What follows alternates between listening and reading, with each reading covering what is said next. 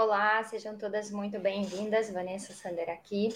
Lembrando que toda sexta-feira tem uma live com um tema que a gente vai aprofundar mais nessa aula de hoje. Então, segunda-feira a gente também tem live, mesmo horário, meio-dia. Ops, voltou. E qual que é o objetivo da live de hoje? Trazer esse aspecto teórico a respeito do tema que a gente se propõe, propôs a falar aqui hoje. Então, hoje. Sem som? Tá, peraí.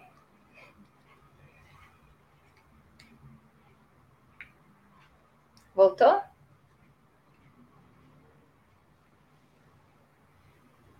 Puder só me dar um ok que o som voltou, que tá tudo bem.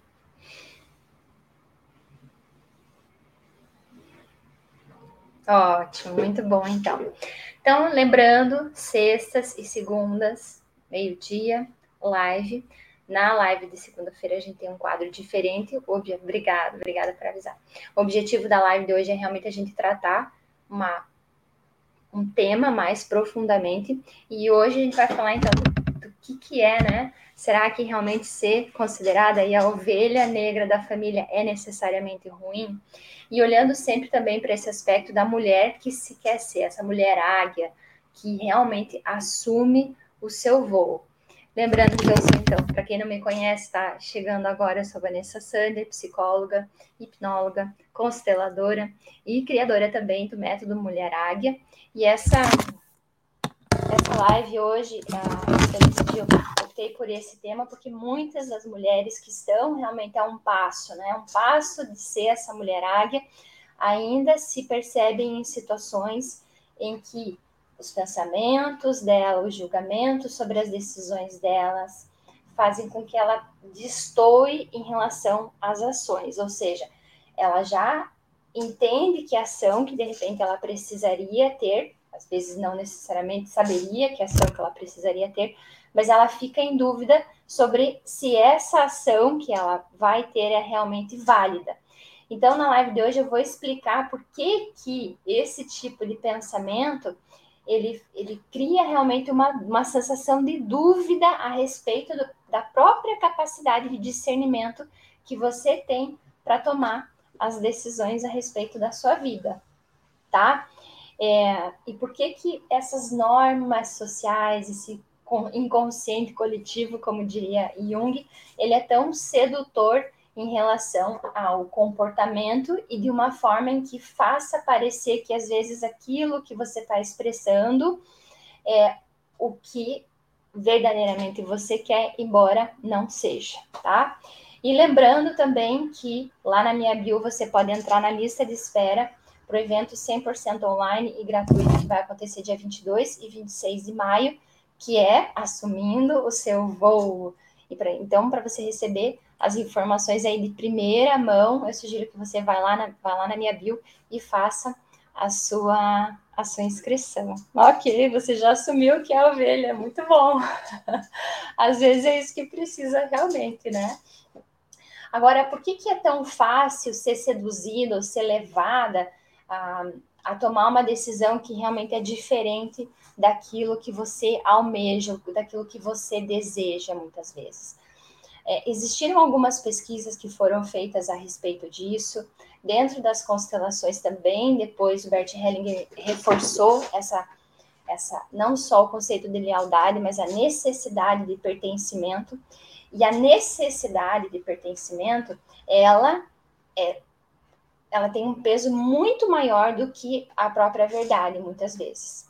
O que, que isso quer dizer, Vanessa? Que as pessoas que participaram de pesquisas científicas, que se, né, se submeteram a esses testes aqui, elas optaram pelo, pela sensação de pertencimento, mesmo que elas tivessem que abrir mão da verdade. E quando isso acontece par com par, a tendência diminui. Mas se de repente vem uma pessoa, adiciona outra pessoa e essas duas pessoas têm opiniões diferentes da sua, muito provavelmente você já vai começar a sentir essa pressão. Então é importante você entender que existem aqui é, é, condições ou experiências que foram sendo acumuladas ao longo da, da experiência humana, biologicamente, se a gente for olhar o ser humano, então, ele te, tem, tendia a ter mais êxito vivendo no ambiente como o grupo. E logicamente que muitas das, das adaptações que a gente foi sofrendo ao longo da nossa existência, o nosso cérebro não necessariamente ele conseguiu acompanhar algumas adaptações que a realidade trouxe. Então, quando você não tem um hábito de, de se questionar sobre o que você está pensando, sobre o que você está sentindo, sobre a tua necessidade de validação externa, sobre de repente as influências que você sofre, você vai estar tá muito mais suscetível a sucumbir a essa situação ou a realmente se julgar como uma pessoa que destoa do grupo e se sentir culpada por isso. E isso não necessariamente seria ruim, tá?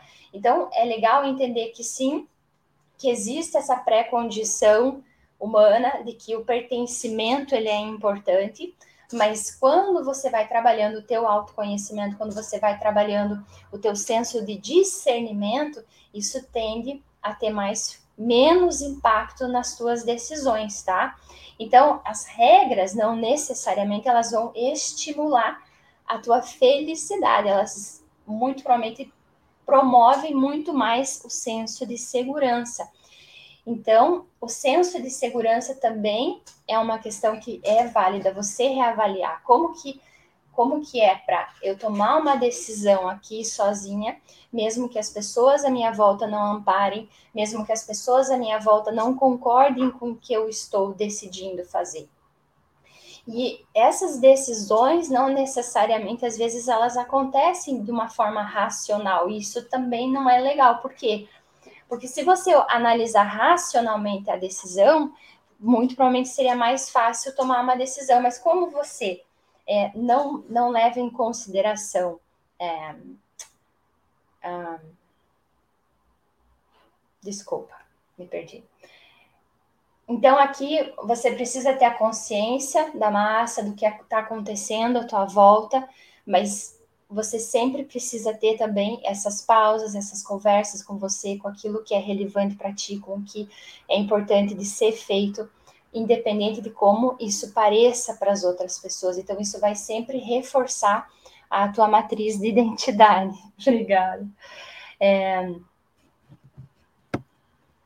E aí, o que que, o que que eu já vi acontecer muito no ambiente terapêutico, por exemplo, tá?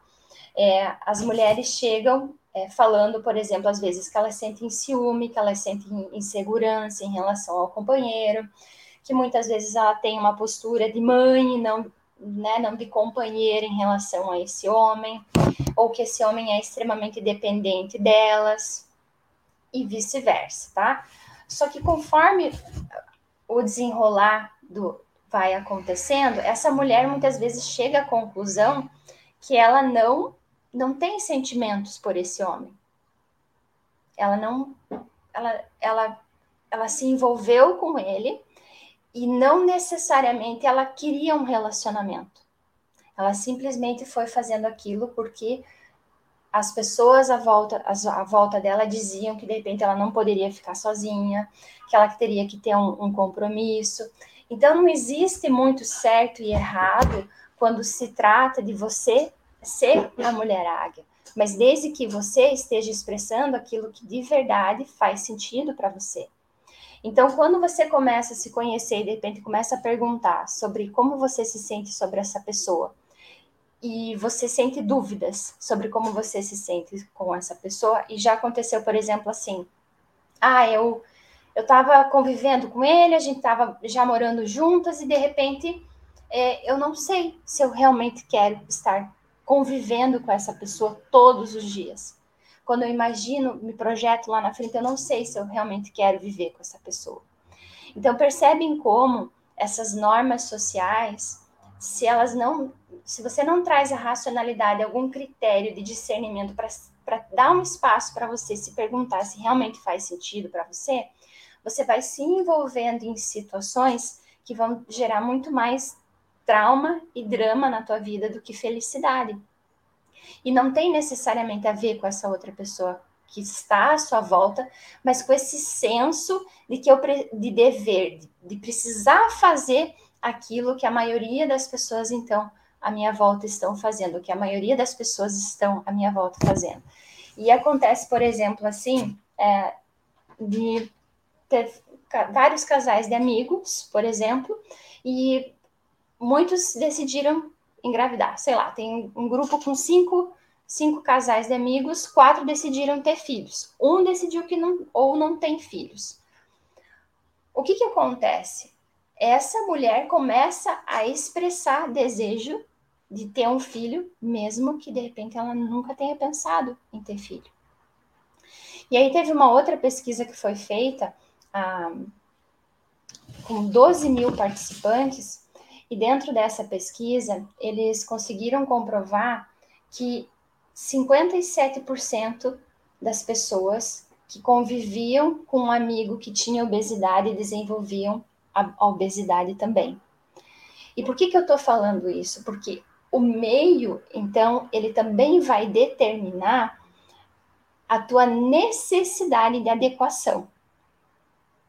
Então, se você está no meio em que de repente está todo mundo casando, que está todo mundo noivando, que está todo mundo tendo filhos, você vai se sentir impelida a fazer o mesmo movimento, mesmo que você não queira. Então, percebe como esses momentos de, de, de parar, de questionar se esse desejo realmente que eu estou tendo é um, é um desejo genuíno, meu. Eu realmente quero expressar isso. Se não tivesse né, ninguém à minha volta falando sobre o que eu devo fazer, eu me comportaria assim, dessa forma? E aí, nessa pesquisa, até eles sugerem que, que seria muito mais adequado, então, você conviver, logicamente, com pessoas que façam, que tenham valores semelhantes aos seus. Porque esse sentimento de inadequação, ele também pode ser muito forte. Então, todo mundo à minha volta está casando, tendo filhos, fazendo isso, fazendo aquilo, e de repente aquilo não, não faz sentido para você. Então, talvez o mais adequado seria você estar na presença de outras pessoas que deixar equalizassem também esse sentimento de que, ok, eu tomar uma decisão, mesmo que isso não faça sentido para esse grupo, mas para você poder aliviar um pouco essa pressão que você pode sentir estando presente num grupo desses, tá? Então, é, quando você tem um grupo que tem um determinado tipo de comportamento, você vai ter muito mais chances de expressar aquele mesmo comportamento.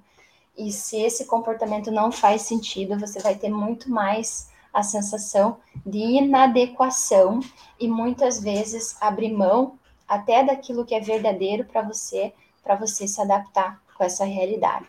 E aí, teve um psicólogo lá em 1950, essa pesquisa é bem antiga já, ele se chamava hum, Solomon Ash, e o Solomon Ash, o que, que ele fez? Ele trouxe várias pessoas, né, para participar da pesquisa, e dentro dessa pesquisa ele contratou atores também. E aí ele colocava figuras para essas pessoas olharem, e depois ele colocava um quadro comparativo. Só que o que, que ele fazia? Ele fazia ele, as pessoas verem primeiro a informação, a imagem, o risco de um determinado tamanho, e aí ele ia perguntando para esses atores qual que é o tamanho? A, B ou C? Propositalmente, esses atores, eles diziam o quê? Ah, é o tamanho A. E eles iam reforçando isso no primeiro, no segundo, no terceiro. Quando chegava no, na pessoa que estava ali participando da pesquisa de verdade, que não era um ator, mesmo que ele soubesse que o tamanho daquela imagem que ele estava vendo era diferente, ele dizia o quê? Ele dizia B. Dizia ah, a mesma coisa que essas pessoas tinham respondido. E aí, então, que ele separou. Ele fez o quê? Ele pegou e começou para a par fazer a pesquisa. Então, colocava a mesma situação, a pessoa fazia a pergunta para um e para o outro.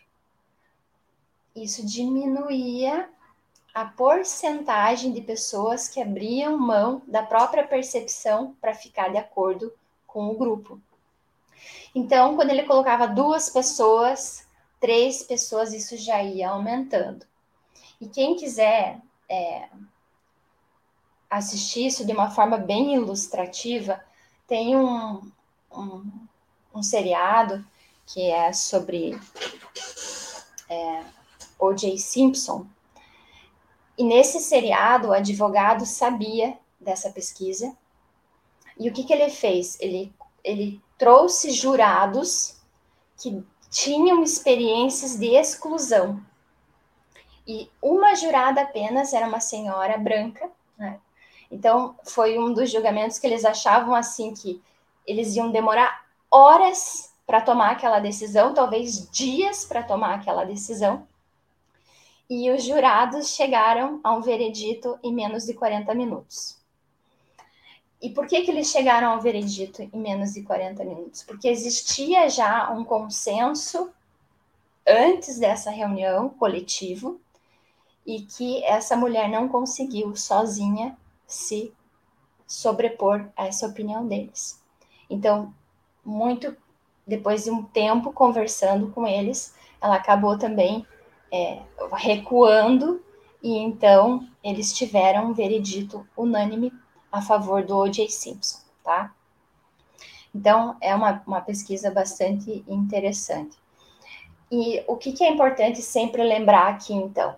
Que a gente, nós somos seres sociais, sim, é, e a gente também se comporta, então, coletivo, individualmente, mas coletivamente também, sim. E quais vão ser as três forças principais em relação ao teu comportamento em outras situações? A primeira é realmente a imitação, imitar a maioria, então, isso também, né, num contexto em que tenha muitas pessoas, vai, vai ter peso. É, imitar os poderosos. E o que, que, o que, que quer dizer isso, imitar os poderosos, né? São as pessoas que você olha e você respeita, ou você imagina que elas têm um status, ou que de repente é, isso pode trazer uma validação para você de alguma forma.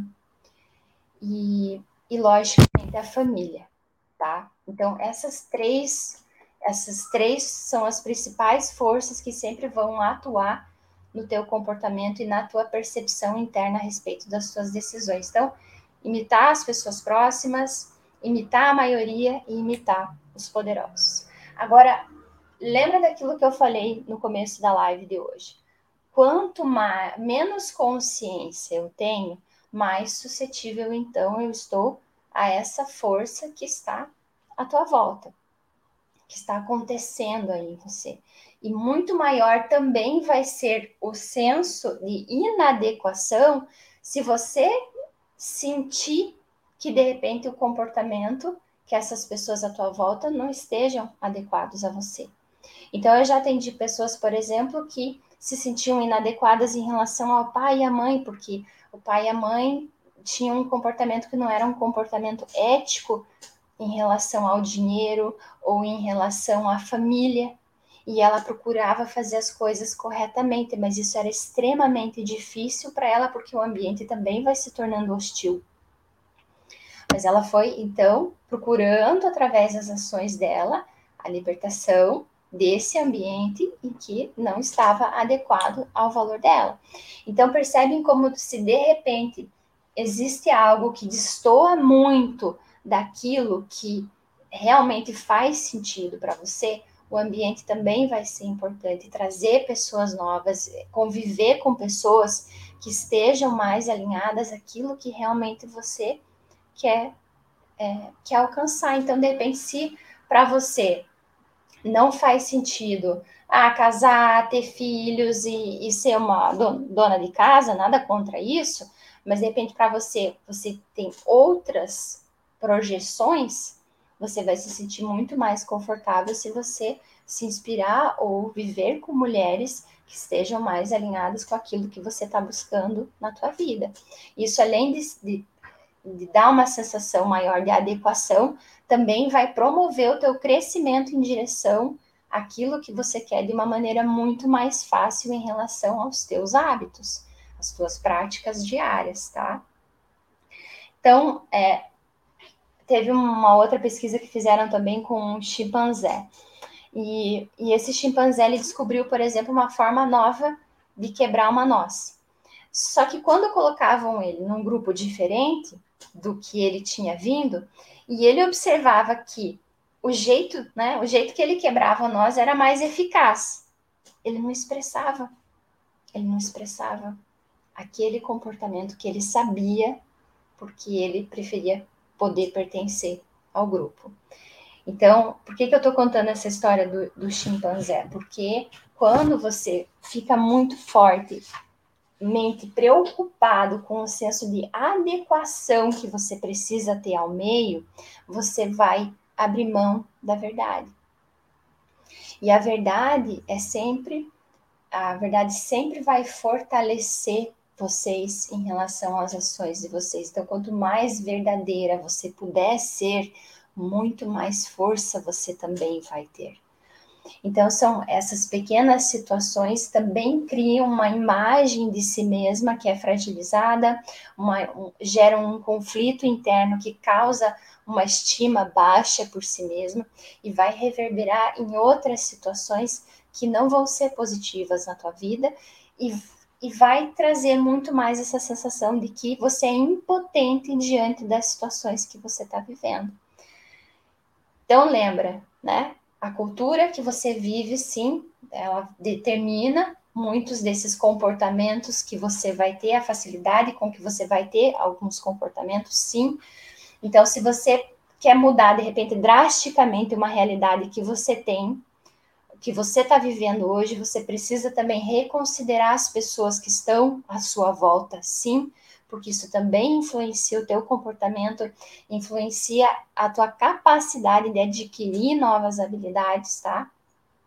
Lembre-se que você aprende e, e se comporta muito a partir daquilo que você imita também de outras pessoas. Então observe as pessoas que você imita, as pessoas que têm influência na tua vida, elas realmente elas elas estão adequadas ao que você quer ser, aos teus valores pessoais, aquilo que é importante para você?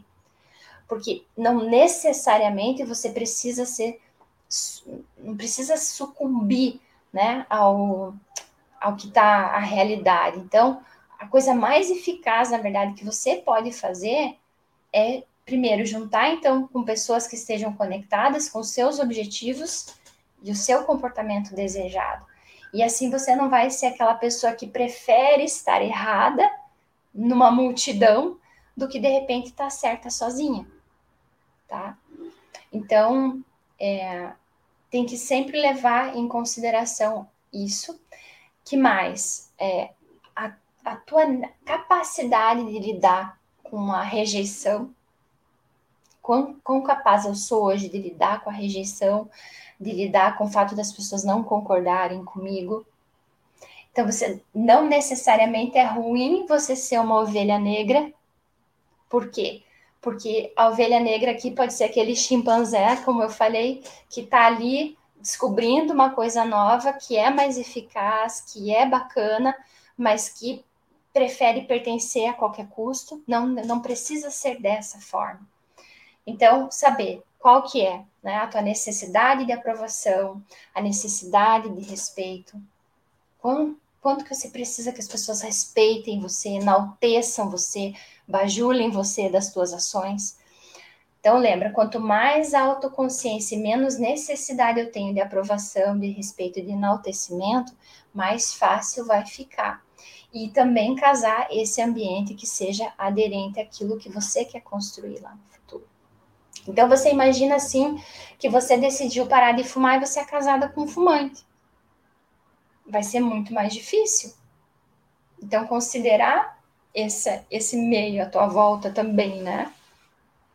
E listar, é, eu quero deixar aqui uma tarefa para vocês fazerem de listar realmente as pequenas mentiras que vocês começaram a fazer ou agir, ou a ser condescendente, ou a ser conivente para você fazer parte do grupo, para você pertencer.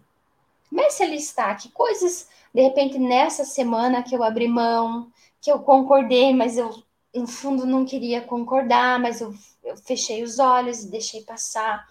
Então, lembra dessa pesquisa da conformidade social, lembra que biologicamente existem essas questões, mas que a tua consciência ela tem muita força sim, e ela vai ter cada vez mais espaço e consistência à medida que você deixar ela se expressar.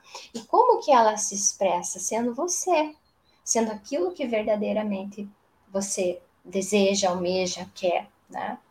Então, lista, lista essas pequenas coisas que ao longo desses últimos sete dias, de repente você abriu mão, você mentiu, você fechou os olhos, você.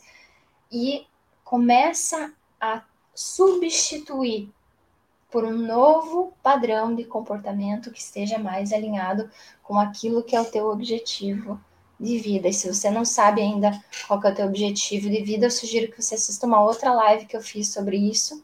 Então volta a uma casa, mas começa a clarificar isso para você poder alinhar e trazer aí uma vida que realmente faça mais sentido para você, tá? É... Então, olhando né, para essa questão do, do ser a ovelha negra, eu deixo aqui a atividade para vocês listarem essas pequenas mentiras, vocês substituírem, colocarem substitutos, então, para esses, esses pensamentos, sentimentos ou ações que vocês tenham. E, e uma pergunta que é muito simples, tá? Uma pergunta que é muito simples, mas ela é muito eficaz. Sempre que eu estou em atendimento, às vezes tem gente que diz assim: ah, mas eu, eu quero queria casar com fulano, eu queria comprar uma casa junto com ele. Eu falei: é verdade? Você realmente quer isso? Quer dizer, então, que se você tivesse todo o dinheiro, você ainda ia querer isso? E muitas dizem para mim que não. Então, não é verdade que você quer isso. O que você quer, é, talvez, é segurança. O que você quer é, talvez, é, se sentir apoiada, mas não necessariamente é isso que você quer. Eu não estou dizendo que você precisa se separar, mas você precisa expressar aquilo que verdadeiramente é. Então, você precisa chegar, depende da tua relação, e reconfigurar as coisas de uma forma que elas façam sentido para você e para essa pessoa.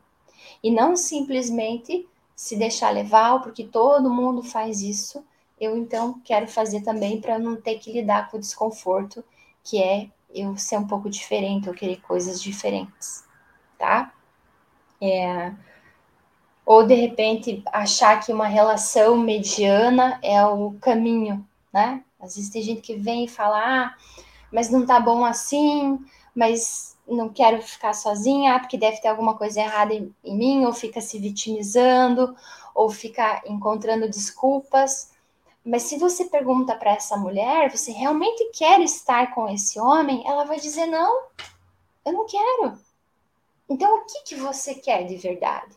Lembra, é uma pergunta simples, mas essa pergunta simples, com honestidade, ela vai trazer muito mais integridade para a tua vida e muito mais força para você.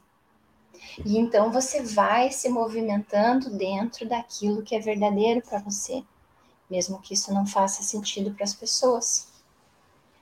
Ok? Quero deixar aqui o convite para quem ainda não fez inscrição no evento Mulher Águia, se inscrever, ficar lá já na lista de transmissão para receber as informações de primeira mão e acompanhar as próximas lives aí, segunda e sexta-feira, meio-dia tá bem? Então a mensagem que eu queria passar para vocês hoje era essa. Espero que tenha sido útil de alguma forma para vocês e até mais.